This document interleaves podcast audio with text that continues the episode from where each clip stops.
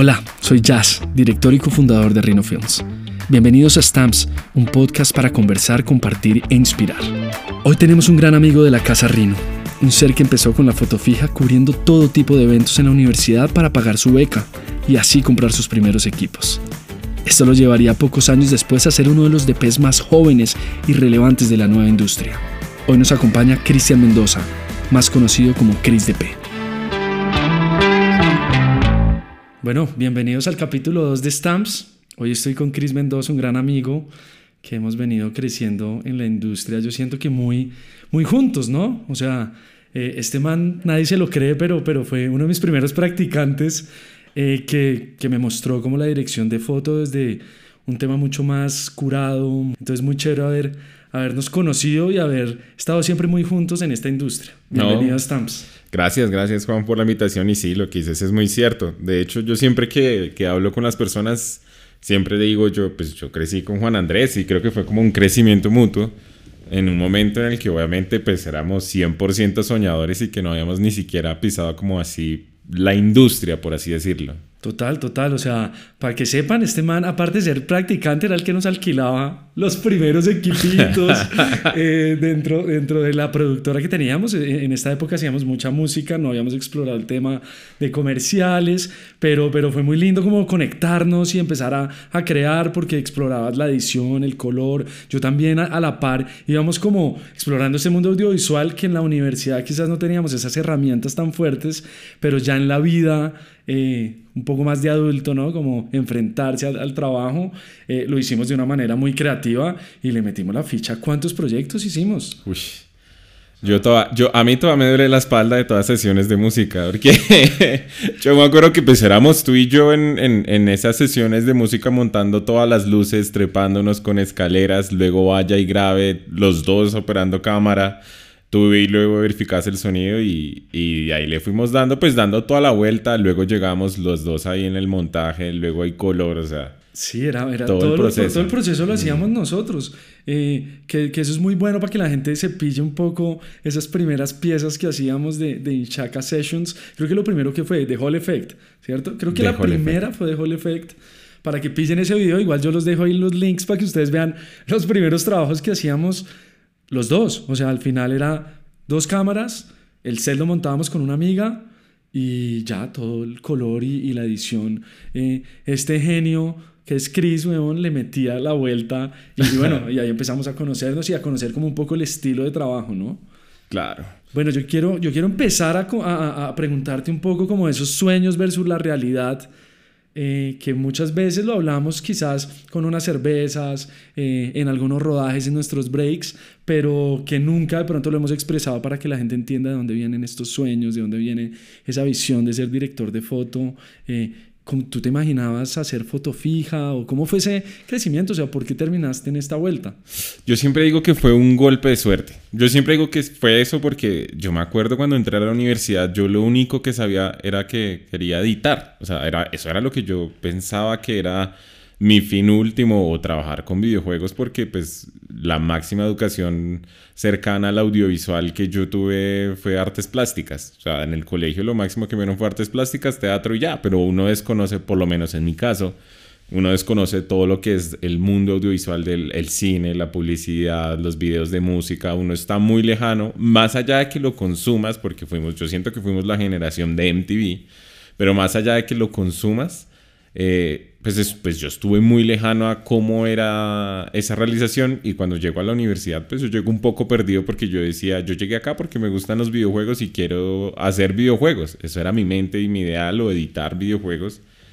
Y por puro golpe de suerte conocí la fotografía, conocí la foto fija, eh, me enamoré y adicional pues también tuve otro golpe de suerte que pues empecé a generar pues bastantes ingresos para un universitario. Yo me acuerdo que estando en la universidad hacía casi un poquito más del mínimo y pues estando en la universidad mientras estudiaba yo generar eso con foto fija fue como ve pues como que la fotografía da plata como que chévere me gusta un montón y pues como que se me da bien y me está dando plata y ya lo que resta es el camino tan hijo de madre en cómo se van modificando esos sueños, porque uno dice, pues, como que uno nunca tiene eso tan claro y, cuando piensas que vas a editar y luego terminas eh, pues, trabajando en fotografía, tus sueños también empiezan a crecer contigo. Yo siento que el tema de los sueños no es algo en el que uno tiene que centrarse sí o sí porque todo, así como la vida uno va creciendo, pues yo siento que esos sueños también van modificándose a lo largo de tu tiempo. Y pues hoy por hoy, si yo me pongo a pensar cuando entré a la universidad, podría decir como, no, pues en gran parte muchas de las cosas que yo soñaba cuando era niño, pues es como, pues se, se están dando, como que uno dice, pues tengo mi independencia, estoy trabajando en cosas que me gustan, me divierto en mi trabajo y, y eso yo creo que es, es eso, todo se va modificando siempre. Eso, eso es muy lindo porque la gente que nos esté oyendo y, y que esté consumiendo este podcast, siento que tiene que perder ese miedo a que los sueños se van a volver realidad a través de un trabajo audiovisual. Porque cuando salimos, nosotros tuvimos, digamos, este golpe de suerte, pero también fue porque le metimos todo el amor, entendimos el camino, aprovechamos oportunidades, ¿cierto? Como que todo lo que se apareció fuimos agarrándolas, eh, pero a veces la gente las personas están saliendo con miedo y creen que no se puede a través del arte o a través del audiovisual generar buen dinero, crecer y cumplir sueños. Pero para mí, y siempre lo hemos dicho desde Rino, eh, Chris es una persona que ha cumplido unos sueños increíbles y cada vez tiene un crecimiento mucho más fuerte, tiene un foco mucho más amplio. Y eso es súper clave, eso es súper clave y quiero que, entiendan la gente que nos está oyendo que, nunca tengan miedo porque el miedo lo único que va hacer es llegar como con una inseguridad. Es lindo a veces sentir el miedo, pero, pero pilas, pilas porque siempre las cosas con amor y con, como con todos estos ejemplos podemos lograrlas. Entonces, qué chingo. Total, lo que dices del, de aprovechar todas esas oportunidades que se van abriendo y hacerlas sin miedo. Yo, pues, yo recuerdo mucho una vez que me preguntaron, oye, Chris, ¿estás listo para un reality? ¿Has operado cámaras de televisión? Yo, pues ahí tenía dos opciones, o decir no, o decir, bueno, no, sí, sin miedo, voy y lo hago y, y, me hago y me estudio la cámara y toda la cosa antes. Y fue una gran experiencia ese reality, pero obviamente fue un golpe pues muy chistoso porque yo llego y agarro la cámara y en todos los tutoriales que vi no sabía que el viewfinder era en blanco y negro. Entonces uno llega y coge la cámara y uno ve, uy, esto está dañado, está que... Pero es lo que dices, estar con calma y aprovechar y agarrar todas esas oportunidades que te van llevando hacia el camino que, que tienes que ir. Nadie, nadie nace aprendido como con todas las herramientas y es como, hay una oportunidad, a mí me pasó para, para, dirigir un concierto en Puerto Rico. ¿Ya has dirigido un concierto? No, pero sí. Exacto. O sea, no te estoy diciendo mentiras. Yo sé cómo has, o sea, uno sabe, tiene las herramientas para, para lograrlo.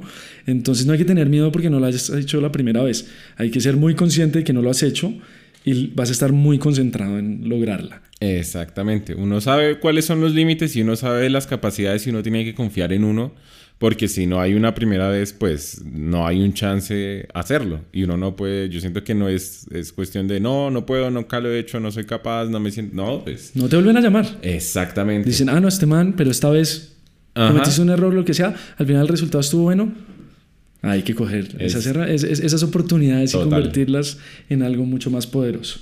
Eh, quiero hablar de, un poco de esa versatilidad porque tú trabajas con diferentes directores, has crecido eh, no solo en lo que es videoclip y comerciales, sino que también ficción hiciste mucho eh, de premios y cosas, ¿no? Como que eh, yo siento que en una época eras el referente de Smart Films, de todo lo que estaba pasando como, como, como, en esos premios y se ganaron todos ustedes, o sea, ¿cuántos carros se ganaron? Yo no entiendo.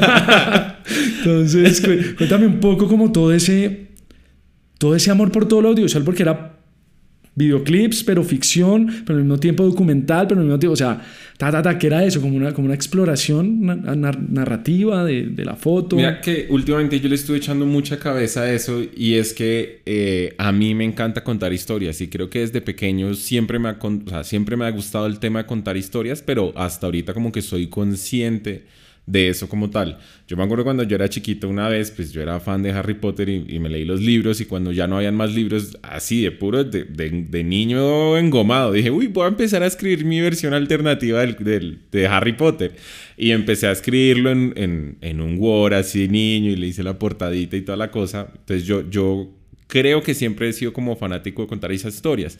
De hecho, mi acercamiento audiovisual fue cuando yo empecé a hacer mini historias con clips de videojuegos. O sea, los primeros videos, como por así decirlo, entre comillas, videos, fueron yo grababa fragmentos de los videojuegos y hacía mini historias de un minuto con, con esos videojuegos pero hasta ahorita soy realmente consciente de, de, que en serio me ha gustado todo el tema de contar historias.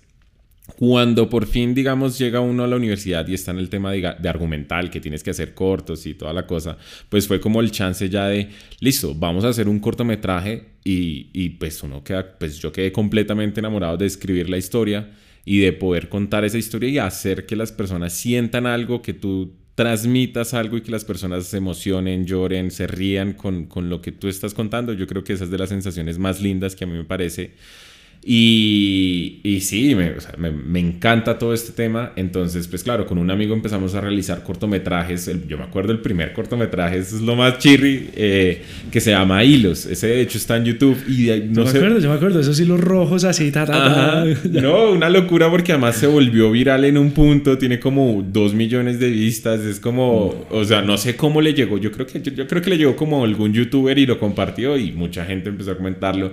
Y ese es como realmente nuestro pues, primer corto, que lo hicimos dos personas, de hecho, dos tres personas, donde yo tenía mi 5D, donde lo, el, esa misma versatilidad de toca editarlo todo, toca escribirlo todo nosotros, editarlo, colorizarlo y, y hágale con 5D en robo. O sea, cuando el, los procesos eran también un poco más complicados. Y yo recuerdo que ese corto nos costó realizarlo como tal 40 mil pesos que fue como la alimentación de la, de la chica que nos ayudó actuando, la comida de todos y comprar unos, como unos 5 metros de hilos rojos y ya.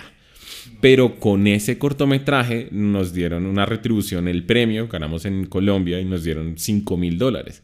Pues claro, cuando pasa eso fue como, ve, o sea, si está la capacidad, está el chance, está el talento, está lo que sea, la fuerza mística que te está llevando a decir como se, se les da bien esta cosa, pues pues participemos. Y ahí fue cuando empezó como toda nuestra carrera de, de, de cortometrajes, que fue participar en primer Smart Films. Eso fue una sorpresa yo creo que para nosotros y para todo el mundo, porque claro, nosotros todavía universitarios y en Smart Films se compiten personas que ya trabajan en la industria, personas que trabajan en Caracol, personas que trabajan en productoras de publicidad. Y llegan tres cuatro chinos maricas porque no éramos más, éramos cuatro nomás y se ganan el primer Smart Films, pues eso, claro que eso crea un revuelo. Nos ganamos el premio mayor, nos, me ganamos, o sea, nos ganamos el premio del carro, premio de foto, un montón de premios. y ya, pues lo que resta fue como el, el cómo nosotros también mejorar ese proceso y cómo cada vez hacemos historias que conecten más, pero también, aparte de que conecten más en cuanto a la historia, también cómo hacerlas mejor visualmente, que sean llamativas, que sea, tú veas un, un, un cuadro, un frame y tú digas, uy, eso se ve muy bonito, quisiera verlo más adelante. Y empezaron, yo creo que fue desde el 2015, estuvimos haciendo cortos hasta el 2020, cinco años haciendo como mínimo dos cortometrajes por año, donde participamos Smartfilm Proyecto 48, llegamos a Filmapalooza, llegamos a Cannes con dos cortos.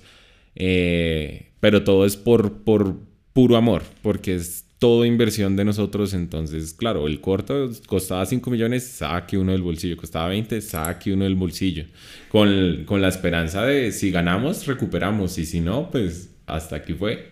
Sí, también, también un poco como real eh, y, y, y, liberarse de, de lo que es muchas veces la publicidad y los videoclips que Entiendo, a veces como, como el director de foto puede llegar a ser creativo dentro de la idea si es muy cercano al director, pero si no es ejecutar ideas de clientes, artistas, muchas veces de productoras y, directores, entonces esos proyectos se notaba el ADN de ustedes. Yo, yo, veía, yo veía cosas muy conectadas como con la niñez. ¿Por qué?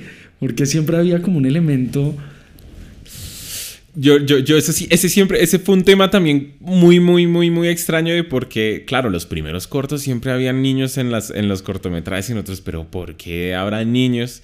Y yo siento que es como el, ya cuando, lo mismo, cuando ya uno echa cabeza, son, son como esas partes, en, yo siento que todo lo que tú haces en cuanto a ficción, cuando son tus historias propias, por lo menos, en las que no tienes pues ni un cliente, ni una agencia, nadie por encima que te modifique un poco la idea, como que son historias muy tuyas, o sea, son, son historias que es de lo que estás viendo en ese momento o es lo que te conecta en ese momento. Y varios de, pues yo siento que todos nuestros cortos siempre hablan, digamos, de la etapa en la que estamos pasando en ese momento cuando lo realizamos. Los primeros cortos, yo siento, y, mi análisis, mi, mi psicoanálisis, es que en ese momento nos sentíamos niños para todo lo que estábamos pasando por nuestras vidas. Como que, pues éramos dos personas muy jóvenes que estamos en este mundo audiovisual, estamos entrando, que tenemos como estas ganas de hacer, hacer, hacer, hacer, a lo mejor se vio reflejado como en, también en estas historias. Porque, por ejemplo, hay cortos muy personales, hay un corto que va, va muy relacionado como de, de, una hermana mayor, o hay otros cortos que van relacionados con unas tuzas. Pero digamos como que todas las cosas siempre van ligadas a tus historias y, y eso yo siento lo que te hace conectar con las personas es que sean basados en, historias, en, historias de personas, como que una persona se pueda reflejar y se pueda sentir, eh, una, sienta una empatía cuando ve algo que no solo pasa, digamos, en los cortometrajes, sino que pasa en la música, cuando los artistas cantan desde el corazón por dentro, yo siento que es cuando uno más se conecta con, con los artistas y sientes como esa empatía porque dices, eso también me pasó a mí o eso también le pasó a alguien yo siento que el arte como tal es, es de eso, como generar esta empatía a raíz de lo que has vivido y si no, pues si no tienes algo que contar, pues a lo mejor no hay cómo conectar, que por eso pasa mucho en lo pues, en la publicidad y en muchos videos de música cuando pues es algo que a lo mejor estás haciendo algo que no es tan tuyo, sino que estás... Sí, total, ¿no? Y, que al final uno lo entiende. Hay, personas que no lo entienden y eso es un punto muy clave también de, encontrar personas y, y, talentos como, como el tuyo que entienden muy bien cuando no hay que entrar tanto en el concepto, sino que hay que lograr una pieza bella que comunique bien, ¿cierto? Porque, porque desde mi lado, pues yo no estudié cine tampoco y, siempre estuve muy enfocado en audiovisual desde la parte de comerciales y videoclips por el amor a la música y también desde pequeño conectado con mi tía en RCN y toda la vuelta. Pero entonces, para mí eso no es un problema. Para otras personas que no se cuente algo, que no tenga un concepto, es muy difícil de lograrlo y, y les aburre y la pasan mal. ¿Cierto? Pero, pero en tu caso siento que no la pasas mal, siempre estás explorando por lo menos, a ver, ¿cómo contamos esta historia? ¿Cómo, cómo hacemos que, este, que el look quede mejor? O sí, por lo menos uno se la soya porque esto es este es el trabajo de uno, ¿no? Como que no, uno no le puede poner trabas todo el tiempo eh, porque no tenga concepto, porque van a llegar esos proyectos que sí tienen y son muy lindos de hacer, pero hay otros que al final uno explora otras cosas, ¿no? Como otras narrativas, eh, no sé, exploras otras ópticas, eh, empiezas a joder un poquito con los equipos de fotografía, no sé, ¿cierto? Como que eso, eso es muy clave y yo siento que tú lo, lo manejas muy bien porque no te aburre que el proyecto sea esto, que el proyecto que solo sea un performance, que eso no, siempre es como, vamos a camellar, no, total, además que, pues, lo que hablas, uno, uno, pues, por lo menos en mi caso, a lo largo de estos años, pues, obviamente uno tiene unos, unos altos y unos bajos donde uno dice, uy, pero es que estoy cansado, uy, pero no mentiras, no, pero así. Y llegó un punto, yo creo que de hecho fue la pandemia en la que en serio descubrí que a mí me encanta estar en el set. O sea, sí, a mí me gusta el audiovisual y toda la cosa, pero a mí el estar en el set y el compartir con las personas y el uno poder reírse en un rato y pasarla bueno, yo siento que eso es como los principios, digamos, por eso yo en un set procuro nunca estar como estresado ni mal genio, porque pues uno viene a trabajar, a hacer una pieza, pero también pues a, a a pasarla chévere, porque finalmente el trabajo, en mi caso, se vuelve casi que el 70 al 80% de la vida. Entonces, imagínate el 70% o el 80% de tu vida y tú estar aburrido en un set, pues, como que no.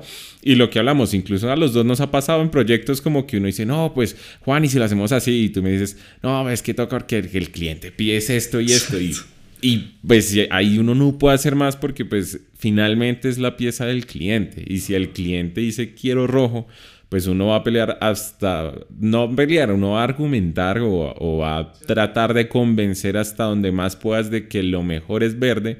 Pero pues si ya hay alguien encima que dices que tiene que ser rojo porque sí, y ellos son los que te están pues, pues pagando pues finalmente pues... Sí, es la pieza de ellos, no la pieza de nosotros. Exactamente, no, es la pieza de nosotros y pues yo siento que para eso también están los espacios en los que uno también tiene sus propias piezas en las que uno las puede hacer como uno quiera y también son un respiro pues digamos, para, para tanto trabajo, para tantas piezas que le estás haciendo a otras personas en las que pues lo estoy haciendo como, así, como, o sea, lo estás haciendo como se te da la gana y quedas feliz y quedas contento porque lo hiciste como, como querías. Pero yo siento que eso es algo que uno tiene que entender y no estresarse y más bien mirar cómo le da la vuelta a uno al asunto pues para pasarla chévere y no estresar y, disfrutarlo. Yo siento que pues esto pues, es un trabajo también muy chévere, muy fresco, de mucha confianza con, con las personas, de compartir es, hay que aprovecharlo. Lo que dices es súper clave. O sea, mi día más, mis días más felices son en el set. Me encanta llegar a desayunar parchadito, sabe que va a rodar con los amigos, porque ya se construyó una familia realmente en los rodajes, sea, las productoras que sean, siento que uno la, ya la pasa muy bien. La nueva era, eh, y eso es clave decirlo, nosotros somos la nueva era de las productoras, somos el nuevo talento joven, el que de alguna manera entendió, con otras productoras, estamos diciendo que solo somos nosotros, eh, entendió un poquito el camino, que cambió, de que antes era un poquito más como más cuadrado, ¿no? Como, mm. como más acartonado y habían unos egos también muy diferentes eh, en, los que no se podía compartir con todas las áreas. Ya ahora siento que es un parche y todos la pasamos bien y es un día muy lindo por más de estrés, cagadas y demás. Te quería preguntar, ¿tú tienes algún ritual, alguna cábala? Eh, a, mí, a mí me encanta eso porque hay gente que se mm. prepara todos los, quizás se levanta un poquito antes y se pega una meditación, una chimba. Yo en una época solo quemaba palito santo. Eh, como para relajar un poquito la vuelta, no sé, ¿tienes alguna, te guste, una canción que escuchas antes o algo? O, o, o, es más como ya, ya, igual tú ya, marica, todos los días tienes que trabajar, entonces no hay tiempo, no hay tiempo para, para tanto ritual. no, mira, mira que a mí eso, eso me pareció el tema del, como los rituales me parece curioso, yo creo que yo tengo es como como mis mini rituales, pero en mi vida diaria. Como que antes de ir a un rodaje, yo creo que para mí lo sí clave es el café, o sea, tomar mucho café. Yo creo que las personas que pues, me han visto se dan cuenta que tomo extremadamente mucho café a lo largo del día en un rodaje. Como que mi ritual yo pensaría que es el café. He probado pues como otras cosas, pero lo que siempre manejo es el café. Yo tengo como mini agüeros, por así decirlo, como que, uy, no paso bajo la escalera o, me encuentro esto y me lo guardo en el bolsillo. O sea, como cositas mini rituales. O sea, te robas cosas. No, no, no. no, no, no. Pues si aparece una monedita de 200 pesos, eh, como que ya, pero, pero como así, como que un ritual, un ritual, ritual. No, es que mi ritual más favorable para mí es dormir hasta el máximo. hasta lo que más pueda antes de levantarme. Sí, porque hay, hay, hay, o sea, yo estaba contigo en sets donde vienes de tres, cuatro proyectos y sigues después de este proyecto conmigo a, darle cómo, cómo manejas esa vida, que es lo más importante para que la gente entienda, dormir, descansar, entender que se viene otro proyecto, cambiar ese chip, eh, que es lo más importante para poder lograr todos esos proyectos. Yo siento que ahí juega un papel muy importante, digamos, como la consistencia. Porque sí conozco personas que llegan a, no sé, dicen un segundo proyecto y dicen, uy, no, ya estoy mamado y ya paran y dejan y dicen, no, hasta acá llegué o X, o cambian su mood cuando están en el tercer rodaje. Pero yo siento que es importante cuando a uno le gusta la consistencia, que es cuando a uno le gusta algo. Entonces como que va muy ligado también de ese gusto y esa pasión. Y lo pongo es así como, por ejemplo, hay estos gamers que se la pasan tres, no sé, tres, cuatro días sin dormir. Eh, porque están jugando lo que les gusta y, como que se reducen muchas de las cosas como, no sé, como sus necesidades físicas e incluso por ese gusto tan grande que tienen por los, por los juegos. Yo siento que así mismo pasa cuando a ti te gusta algo y el hecho de que a mí en serio me gusta estar en el set y en serio me gusta el audiovisual y en serio me gusta rodar, yo siento que va muy ligado a eso, que que no sé, a veces para mí el sueño pasa a un segundo, tercer plano, eh, que vamos tantas horas y no sé, no hemos almorzado, pero pues ya cuando veo la opción de almorzar, almuerzo y listo, almuerzo, pero como que a veces incluso se me olvida como, ah, es que toca almorzar, es por ese mismo gusto y por esa misma, yo siento que pasión. Sí, uno se conecta ahí con esa vuelta y está... Exacto. se pasan las horas y es, es, muy lindo. Es muy, lindo, es muy lindo y pasa volando porque yo siento que va muy ligado como a esa consistencia cuando tienes gusto, cuando algo te gusta y cuando algo te apasiona. Yo siento que en mi caso me funciona así porque no sé, yo me pongo a pensar. Hace poco, de hecho, me metí como unas clases y era como un tema que no me gustaba tanto y yo ya llevaba en la segunda hora y ya estaba mamado. O sea, ya me sentía cansado, ya no quería más. Pero yo digo, pues en un rodaje uno está 12, 14, 16 horas, 20 horas y como que uno dice, pues no, estoy bien, me lo estoy disfrutando y te duermes, duermes, no sé, cuatro horas, tres horas, sales al siguiente y y sigues estando bien, o sea, sientes un poco de cansancio porque es normal, pero pues igual sigues con toda la energía porque está muy ligado como a esa consistencia de cuando algo a ti te gusta. Y en mi caso yo siento que funciona así por ese gusto y esa pasión. Qué bien, qué bien. Quería saber cuál es un proyecto odiado y amado. Eh, ¿Cuál fue el con el que más aprendiste, por ejemplo, con el que tú sientes, sea un corto, sea, no tienes que decir clientes ni nada, si también los quieres decir está bueno, eh, pero, pero ¿cuál es ese proyecto como que dijiste, hey, este también quizás te llevó a otro nivel, a explorar otras cosas? Eh, no sé, ¿hay uno que recuerdes? Pues yo creo que proyecto como proyecto amado, digamos, personal, obviamente fue un corto que, se, que es el, el corto de una última vez, como ya proyecto personal, pues porque era una historia muy ligada como a mi hermana, como a mi hermana mayor que ya falleció. Y es una historia muy, muy ligada a ella, eh, pues inspirada en ella y toda la cosa. Entonces fue un proyecto muy lindo porque de hecho fue como el corto que más producción ha tenido porque fue un cortometraje que se realizó en tres días.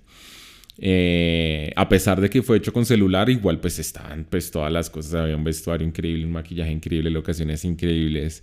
Eh, y yo siento como que es de esos proyectos en los que tú le metes demasiado cariño porque ya es algo tan personal que tú lo quieres ver perfecto. Y, y, no, y pues ya a nivel, digamos, como pues en, publicidad o videos de música, pues hay muchos, como que uno le coge el cariño a, a, muchos proyectos en, en, muchos aspectos porque cada quien tiene, pues cada proyecto tiene su magia, obviamente no todos, pero hay muchos proyectos que uno dice, uy, recuerdo este proyecto que, el, que me lo disfruté mucho. Por ejemplo, eh, si pudiera, yo recuerdo mucho uno que fue un videoclip en Cartagena, que ese, yo siento que es como la mitad entre el amor y el odio porque pues era los primeros videoclips eh, y éramos dos personas en foto donde yo operaba running, llevaba luces, cargaba, o sea, subíamos escaleras de cuatro pisos, eh, pero pues digamos como que uno aprende mucho de ese proyecto en el que, por ejemplo, sí o sí es necesario tener un crew más grande, sí o sí necesitas tener más personas para que no uno no quede tan destrozado. Yo me acuerdo al final todos estaban en la piscina pues Pero estamos hablando del proyecto. Del proyecto, ajá. Es que, la gente se puede reír porque estaban haciendo running. Después yo traté de hacer, yo traté de hacer running, hice dos pasadas y cae me muero. Ajá. O sea, eso fue, hasta el asistente de dirección hizo una pasada. Y no, la mitad de la canción y se murió. No, pero digamos, yo todo el día haciendo pasadas de running. Todo el día haciendo pasadas de running en, tierra caliente, cargando las maletas de luces, subiendo las maletas de luces. Yo me acuerdo, se ponía la cámara en trípode verificaba la luz, me iba a mover la luz, volvía a mirar en cámara, volvía a mirar la luz, me volvía otra vez a la cámara, entonces era un ritmo súper pesado, luego haga playbacks de, de running de tres, de, de tres minutos, unas tres, cuatro pasadas.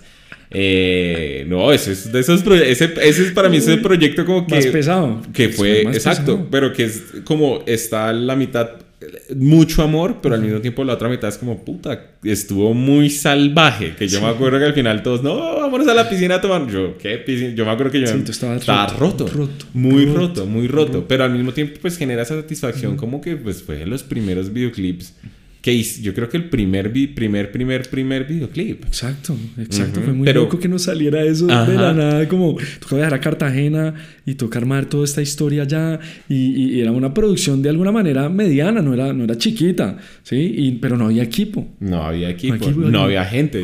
Es que en foto yo recuerdo muy claro, era, éramos un asistente y yo. Y el asistente ni siquiera era un asistente de luz como que uno, uno dijera, lleva 10, 15 años haciendo asistente de luz. No, era un compañero de la universidad que dijo, sí, yo te ayudo a asistir lo que necesites. Estuvo, estuvo muy rudo, qué chimba. Yo tengo un proyecto que quiero mucho, que es Noches de Soledad de Dylan Fuentes. Siento que pudimos hacer algo muy lindo, eh, que también dijimos, fuck estamos en, en pandemia, creo, ¿cierto? Sí, fue después como... acabamos de salir de pandemia y fue como, bueno, vamos a rompernos la cara, bueno, los pies, todo con esta vaina. 20 horas de rodaje, creo que fue 21 horas de rodaje, ¿cierto? Fue sí. Pero valía la pena, había mucho amor y había como no, no, habíamos rodado por un tiempo, entonces es un proyecto muy lindo que yo quiero mucho y que estoy muy feliz de haberlo hecho contigo y de cómo quedó el video también, ¿no? no, ese videoclip yo lo recuerdo con mucho cariño y cuando yo lo veo también es, es increíble, o sea, la factura de ese video quedó muy chévere porque también hubo mucha libertad para hacer. Libertad, es clave. Hubo mucha libertad, como que en serio no fue como que no, es que el cliente sí o sí quiere esto. Yo, yo recuerdo la verdad poco eso, también recuerdo muy poco algún cliente diciendo, no, esto no me gusta. No, yo siento que hubo mucha libertad para poder crear como, pues, como esperábamos y yo siento que eso también se refleja en el resultado. Sí, total, y uno se las olla y las horas pasan y uno quiere seguir rodando para tener esa pieza que tanto se imagina. Entonces son momentos muy lindos que hemos tenido en set, que hemos creado, que hemos podido ver ahí en el set oportunidades de qué tal esto, qué tal lo otro, sin que esté detrás el ejecutivo claro. Eh, o, el cliente diciendo, hey, necesito ya irme. Y eso es muy importante también que los artistas, eh, eh, es como un mensaje también para ellos, y es que el video es para ustedes, y, yo entiendo que muchos artistas están mamados de rodar y solo quieren ir unas, unas horitas, pero si vamos a crear, qué chimba que el artista pueda llegar descansado y pueda decir que se puede quedar unas buenas horas para hacer los planos que sean, ¿cierto? Porque, porque ahora lo que está pasando es que no, solo tienes tantas horas con el artista porque él se tiene que ir y limita mucho. Entonces uno tiene que ser más versátil, pero también pierdes como, como, como mucho el amor a lo que podrías explorar con el artista y hacer más cosas. Entonces yo siento que ese es un mensaje también bien interesante para los artistas o para los equipos creativos que, entiendan que el rodaje se necesita unas horas un poquito más largas con el artista para hacer más cosas. Si lo quieren, quizás hay, que, hay que cortar también que el artista aparezca tanto, hay que contar más historias, ¿no? También hay que explorar eso. Entonces, eh, me gusta, me gusta mucho eso porque esos proyectos creo que nos abrieron la cabeza, pudimos hacer cosas muy lindas. Eh, ¿Alguna cagada que hayas hecho? Una cagada, pero marica, o sea... Uy, yo esta sí no me la logro sacar de la cabeza y yo siento que una de las peores, peores cagadas, pues de lo que hablas de, de, digamos, del camino de la foto fija y de cómo se ha ido cambiando todo, yo hace años hacía fotografías de bodas. Y yo recuerdo mucho en una boda esto fue muy chistoso porque, claro, llegamos a la boda ya de, donde yo vivía a donde se estaba arreglando la novia, era una hora y media de trancón. Es en Bogotá, era una hora y media de trancón. Y cuando yo llego y listo, empieza a arreglarse, eh, lo peor de todo es que llegamos, yo con otras tres personas, empezamos como a hablar un rato antes de empezar, pasó el tiempo y cuando listo, ahora sí vamos a empezar, que se va a empezar a arreglar, se termina a arreglar y salimos al centro de ceremonia cuando vamos a empezar a, hacer el registro, yo haciendo las fotografías y otra persona que ha llevado un cámara para que hiciera el video, llega y me dice, Chris, la cámara no tiene tarjetas. Y yo, ¿qué? ¿Cómo así no tiene tarjetas? yo, no, no tiene, no tiene tarjetas. Yo, ¿en serio? Y ahí me viene el flashback de cuando yo dejé las tarjetas guardadas en un cajón en mi casa. Entonces, claro, ese momento no se va a repetir, es imposible, nada, ni siquiera es como en un rodaje que uno dice, no, pues esperemos a que lleguen las tarjetas, no, pues igual sería un cacao porque es mucho tiempo que se pierde, pero en una ceremonia, en un matrimonio, no hay chance de, no, espérame y paremos, no. Yo me acuerdo muy bien que yo le digo, así fue como lo tuve que resolver, yo llegué y le dije al, al, al camarógrafo como, actúa que estás grabando, pero yo me hago los clips de video con mi Canon 5D y luego en montaje los mezclo. Afortunadamente, pues claro, era muy chistoso porque yo estaba haciendo las fotos y yo volteaba a mirar y pues el camarógrafo actuando y simulando que grababa, pues yo claro, por dentro no me podía contener de la risa, pero pues afortunadamente la diferencia ya por colorización no se nota tanto el cambio de cámara. Pero yo sí todavía recuerdo esa anécdota con, como, con, como, como que yo digo, qué cagada. Porque entonces lo que tocó fue, cuando ya yo le dije, no, ya creo que video ya tiene suficientes tomas, arranquen a mi casa, vayan, recogen esas tarjetas y nos vemos en el lugar de la ceremonia. Claro. Porque no había cómo decirle... De la fiesta. De la fiesta, de, la recepción, como de la ceremonia como tal. Yo siento que esa es de las cagadas más, más no, no, no, bárbaras que yo digo... No, esas tarjetas, es que eso era muy junior. Sí, y eso pasa, o sea, las tarjetas ese era un ítem tan chiquito. Es que ya uno ahora mm. con las cámaras que trabaja, pues es una cosa grande, ya viene todo en, ya, y ya uno tiene un equipo, bueno, sí, como que empieza uno a crecer. Pero me pasó, por ejemplo, que yo en Medellín, hace muchos años, mm. grabando unos platos de comida para una marca, eh, yo hacía de IT también, ¿no? Pues que cuando hacíamos todo, ¿no? Como, Sí. Y revisamos y grabamos en RAW, que eso era una locura. Paréntesis para la gente que está oyendo, cuando se grababa en RAW eso era hermoso. El resultado Era muy lindo. ¿Cierto? O sea, yo Muy quiero, yo textura. quiero volver. Yo todavía tengo esas tarjetas por ahí para si algún día como tirar una vaina en RAW porque la textura era muy cool. Entonces estamos en Medellín rodando todo esto. Y te acuerdas de Nico Reyes, Nico Reyes que era un DP con el que trabajábamos Junior. Eh, le digo, páseme estas tarjetas, están estas, ya están. Bueno, me embolaté, borré, formateé todo. y nos habían pasado, weón, y habíamos hecho unos 10 platos ya, pero así súper elaborados. No, claro, eso sí es. Y me tocó ya, pues me tocó decirle al, al cliente como, ven un segundo, me tocó, saber, ven, ven, ven, Uy, es pucha. que acaba de pasar esto y, y decir, no, volvamos, volvamos a hacerle. Entonces se nos duplicó el día de rodaje, fue muy heavy. Y me pasó a mí que estaba dirigiendo, que, que, que era también la persona como encargada de la producción ejecutiva de ese proyecto. Menos mal pasó a mí. No, Sí, y, y es sí. que nadie está absuelto de cagadas. O sea, nadie está absuelto de cagadas. A todos nos han pasado cagadas y no es una única vez. Siempre habrán cagadas. Lo, yo siento que uno con la experiencia lo que empieza es a mitigar esas cagadas. Y pues para eso también tienes todo un equipo que te respalda que todas estas cagadas se mitiguen, pero evidentemente eso sigue pasando. Yo también he llegado a un proyecto en, en Medellín, yo me acuerdo en Medellín, un- una escena hermosa, yo creo que la escena más linda de todo el comercial y a la de ITS le borró la tarjeta. Y pues fue como, ¿y qué? No, pues ni modo, porque lo mismo que hablas del artista, el artista ya se había Ya, ido, no chao. puede volver, no, no tiene tiempo.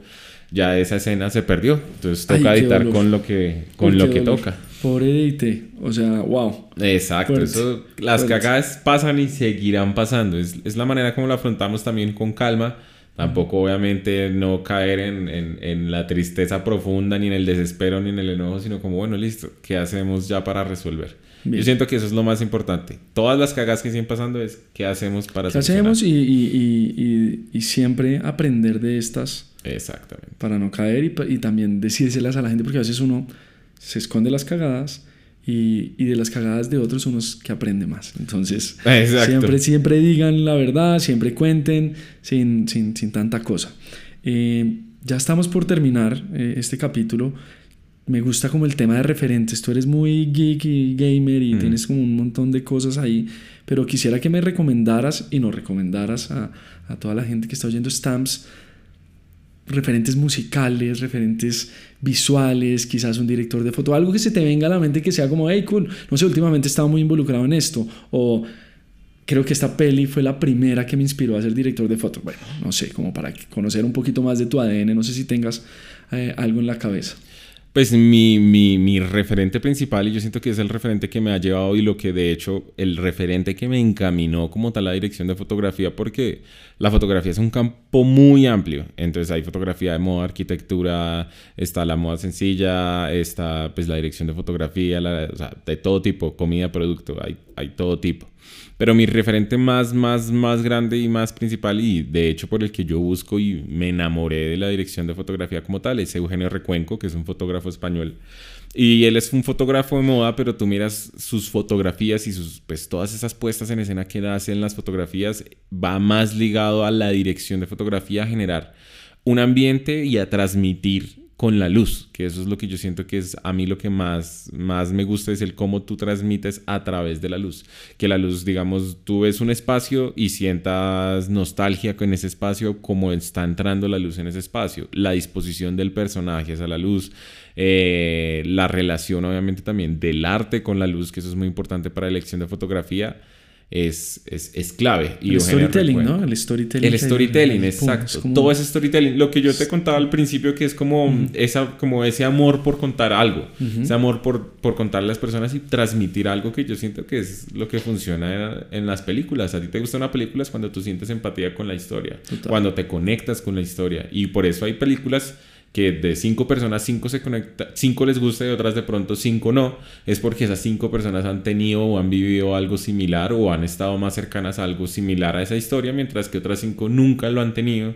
Probablemente esa es la razón de que la película no le guste, porque el arte igual termina siendo subjetivo. Sí, total, Entonces, total. puede que a cinco personas le guste, pero puede que a otras personas no, y a lo mejor es por eso, por, por lo que te cuenta la película, y en este caso las fotos de Eugenio Recuenco son espectaculares. Y yo siento que también es clave pues el poder nutrirse de, de, todos los frentes, de películas, series, anime incluso. Hay muchas, por ejemplo, en mi caso, para varios cortos hay muchas referencias como de anime y, e incluso historias de anime que, que tocan temas muy profundos y muy chéveres que te pueden llegar o la, la música, al escuchar varios géneros, como que yo siento que todo finalmente es lo que te nutre a ti y es lo que te va a ir, digamos, entregando todas estas herramientas para poder contar desde otra parte, para que no sea la misma historia, que es esto es uno de los temas que hablábamos, de hecho, muchas veces tú y yo, que es, hay veces que en los que todos los comerciales ya lo mismo, y es porque todos están mirando a los mismos referentes. O en los videos de música también pasa lo mismo. Pues tú vas y miras cinco videos de música y todos son iguales, pero porque todos esos cinco directores o los clientes... Hay una tendencia que se vuelve un loop y no. Exacto, están mirando es hacia el mismo lado. Yo siento que cuando pues, empiezas a mirar como hacia otros lados, de pronto es cuando empiezas a, a, empieza a surgir cosas interesantes. Total, total. Hay que abrir, hay que abrir siempre la mente y no cerrarse solo en un género, en una tendencia. Eso es lo más importante. Y eso caemos siempre. A veces uno ni siquiera se da cuenta. A mí me pasa. Veo un approach y digo, pucha, estoy, estoy como en, estoy cayendo en ese loop. Estoy tratando de mantenerme. Quizás es un punto cómodo. Eh, las, las, referencias funcionan, pero entonces no, hay que estar más abiertos. Y ya para cerrar, veníamos hablando un poquito antes de empezar, nosotros acá tomándonos un cafecito, eh, un poco de esa depresión y la ansiedad que también puede generar este tipo de industria este tipo de medios. ¿no? Nosotros de alguna manera lo, tenemos unas herramientas diferentes que estamos eh, como explorando ahí a través de las microdosis y demás cosas, pero no quisiera entrar en ese campo porque este no es un podcast de, esto, sino, sino siento es como, como por qué hay tanta, por hay tanta ansiedad y depresión y por qué la está elevando a, a un punto fuerte. Digamos que los pelados que están llegando a la industria no sé si es porque hay una incertidumbre, hay una velocidad a la que uno no, no está acostumbrado, porque en la universidad uno creía como, ay, voy a salir a hacer arte, súper cool, pero uno mm. sabe que este medio es ta, ta, ta, ta, ta, así, hostil. Eh, pero tú cómo lo manejas, eh, también como en, en, en tu tema personal, en entenderlo, en respirar, en... es que es importante, es importante porque mm. siento que, que, está complicado como los que están llegando al medio. Claro, yo siento que lo más consciente, o sea, lo más importante es uno ser consciente con uno mismo de en qué situación estás viviendo, porque muchas veces, a veces uno tiene una negación con uno mismo incluso, digamos que pues cuando uno recién empieza, uno es este niño universitario que salió y sales feliz y pensando que todo es una maravilla y vas a empezar a crear, empiezas a, tener, digamos, tus primeros pues, productos audiovisuales y a ti te encanta cómo se ven pero esto es un bombardeo de muchas cosas, de la presión de otras, digamos, de, de no sé, en mi caso dirección de fotografía o del caso de los directores de otros directores o dirección de arte de otros directores de arte, de, de, que empiezan a mirar el que está haciendo, por qué está quedando así, por qué esto no se vio tan chévere si este tenía más plata, por qué este que tenía menos plata se vio más chévere, por qué em, esa idea no está tan cool, uy, ese plano está como feo, como que todo el tiempo, digamos, tú tienes una presión y una tensión constante digamos, de que las cosas recaen finalmente sobre ti, que el producto final a veces uno se, se, se, mete a la cabeza de que, uy, eso quedó feo de pronto porque no soy tan bueno, porque de pronto no está tan chévere, eh, no me quedó mejor trabajo, o no lo estoy haciendo igual que fulanito, o no me está quedando igual que otra persona. Como que todo eso empieza a rayarte un poco la cabeza, entonces eh, llegas al set y entonces también empiezas, no, que es que tal persona está hablando mal de ti, no, que tal, o sea, esto es un medio muy difícil y, y también está esa incertidumbre de lo por así decirlo, no formal que es el medio. Esto no es como cualquier otro trabajo que tú llegas y tienes un contrato por dos años y sabes que vas a tener trabajo durante dos años y, y pasas una incertidumbre, no sé, de dos meses mientras buscas otro trabajo. No, al uno ser freelance, pues tú también estás con la incertidumbre de como, bueno, si, si mi trabajo no gusta, pues no me llaman. Si no estoy trabajando, entonces no como. Entonces como que toda esta, eh, este, digamos, como que todo este medio empieza a, a rayarlo a uno y, a muchas personas alrededor de uno, porque pues es algo normal que uno empieza a ver que las personas están como ansiosas, que las personas están como mal genio, que las personas están como deprimidas, o sea, como que en serio se vuelve una situación muy cercana y, y al principio tú te lo empiezas a negar diciendo, no, estoy bien, no, estoy bien, estoy bien, hasta cuando llega un momento en el que dices, uy, pucha, espérate, algo está pasando eh, que tú dices como, en serio si me gusta lo que estoy haciendo, en serio si soy bueno para lo que estoy haciendo, salen un montón de dudas y ahí es cuando digamos que uno tiene que tomar conciencia de, ok, me está pasando esto, pues tengo que buscar alternativas o tengo que buscar soluciones para, digamos, para esta ansiedad o para esta depresión o para, esta, para este estrés con el que estoy lidiando a diario.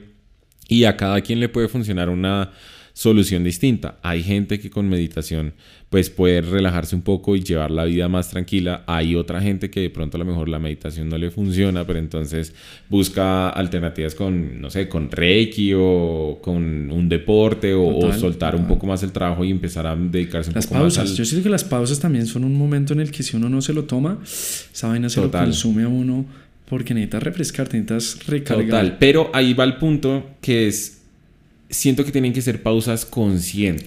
¿Con qué me refiero a pausas conscientes? Es que muchas veces uno dice, listo, me voy a ir de vacaciones dos semanas, pero vuelvo a trabajar. Y siento que esas vacaciones no a veces no son tan conscientes en las personas y no estás buscando aliviar el problema. Como que se vuelve casi. Exacto, siento que es como una aspirina a veces, muchas veces es como estás buscando, es como que te tomaste una aspirina para el dolor de cabeza, pero no estás buscando la raíz de por qué te está doliendo la cabeza. Y ahí es donde digo que tiene uno que buscar realmente la raíz del problema cuando uno ya toma conciencia. Porque si yo voy y me... No, entonces yo trabajo, trabajo, trabajo, trabajo, trabajo. Y luego me voy de vacaciones para supuestamente descansar. Y luego sigo trabajando, trabajando. Porque es lo correcto. Entonces es como, no, pues, no lo ah. hagas porque es lo correcto, sino porque Realmente lo sientes y lo quieres disfrutar y esas vacaciones. Exacto. Las, las estás llevando a algo, ¿no? Como que esos lugares. Con un propósito. Que uno Exacto. Tomar esas vacaciones con un propósito. Como te estás dando cuenta que entonces a ti lo que no te gusta es esto. Entonces miremos la solución de cómo soluciono entonces esto. Me tomo esas vacaciones para tratar esta cosa y luego sí volver con toda la energía. Yo creo que a todos nos funcionan pues, mecanismos distintos de lo que hablamos de pronto a la gente con microdosis o de pronto a la gente que necesita. Mm, solo trotar por solo la mañana. trotar por la mañana. Como que hay muchas cosas para todas las personas, pero el, real punto en ello es uno tomar conciencia de lo que uno está sintiendo. Y hay veces, digamos, también puede ser necesario. Y hablarlo, ¿no? Y hablarlo. Total, puede, ser necesario hablarlo con los colegas, o, incluso con un terapeuta. como que el, tomar conciencia de ese estado es la única forma de poder lidiar con ella. Si no, si lo único que haces es aplazarlo o digamos, no sé, sales los fines de semana y te emborrachas como porque ah, me sentí deprimido y te emborrachas y luego vuelves otra vez, pues vas a continuar en ese ciclo vicioso y, y pues termina siendo algo que termina destruyéndote y que por eso hay muchas personas que entran a este medio, pero así como muchas personas entran, muchas se van porque no pueden lidiar con la carga de estrés o con la carga de ansiedad o con la carga de, de tensión que en serio, a pesar de que es un trabajo que hablamos que es divertido, chévere, nos lo gozamos y todo, es, tiene unas cargas no solamente, digamos, eh, financieras, sino también tiene unas cargas emocionales muy fuertes, muy, muy, muy fuertes porque imagínate tú toda la, la, tensión de que si algo no te queda bien, pues no te vuelven a llamar y no vuelves a trabajar y no vuelves a trabajar, pues es, lo que conlleva toda esa clase. y la comparación, decías ahorita, yo, yo, yo estoy como en ese, en ese punto y en ese ejercicio porque hay tanta información en las redes y uno sigue tantas referentes y están pasando cosas tan chimbas en otros países que son los referentes que a uno le encantan y hay mm. cosas que uno se compara, ¿no? Entonces termino este proyecto, no, pero esto no. Me, me la he pasado viendo 15 días referentes top, con unos presupuestos espectaculares, con las marcas que van a hacer. Y terminó uno a hacer una cosa más sencilla y dice, uy, no, no, yo soy paila, yo, ya esto no tiene talento, pero es darse uno muy duro. Entonces hay que bajarle a eso y entender que todo también sigue siendo un aprendizaje, que son otro tipo de referencias. Exacto, otro tipo de países, otro tipo de presupuestos, como que uno también a veces tiene que, es, pues también relajarse y también, pues listo, así como comparas el resultado, pues también compara, el proceso. Porque si estás viendo un referente de 3 mil millones de pesos y a ti te sueltan un, comercial de 100 millones, pues a ver, evidentemente algo de 3 mil millones versus 100 millones va a ser totalmente distinto y pues no hay, así como dicen, no hay punto de comparación. Entonces como que cada uno tiene que manejar las cosas como al proceso que uno va, al ritmo que uno va. Hay gente que llega al, a los dos pasos, llegó a un punto, a otras personas que nos toma cinco pasos, a otras personas que les tomará diez pasos.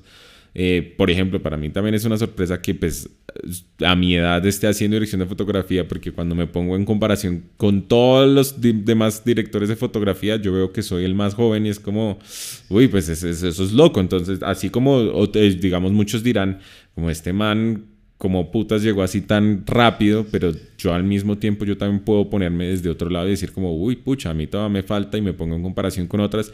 Entonces esa comparación siempre es relativa. Lo que otra persona ve sobre mí puede ser un punto muy distinto al que yo me veo sobre otras personas.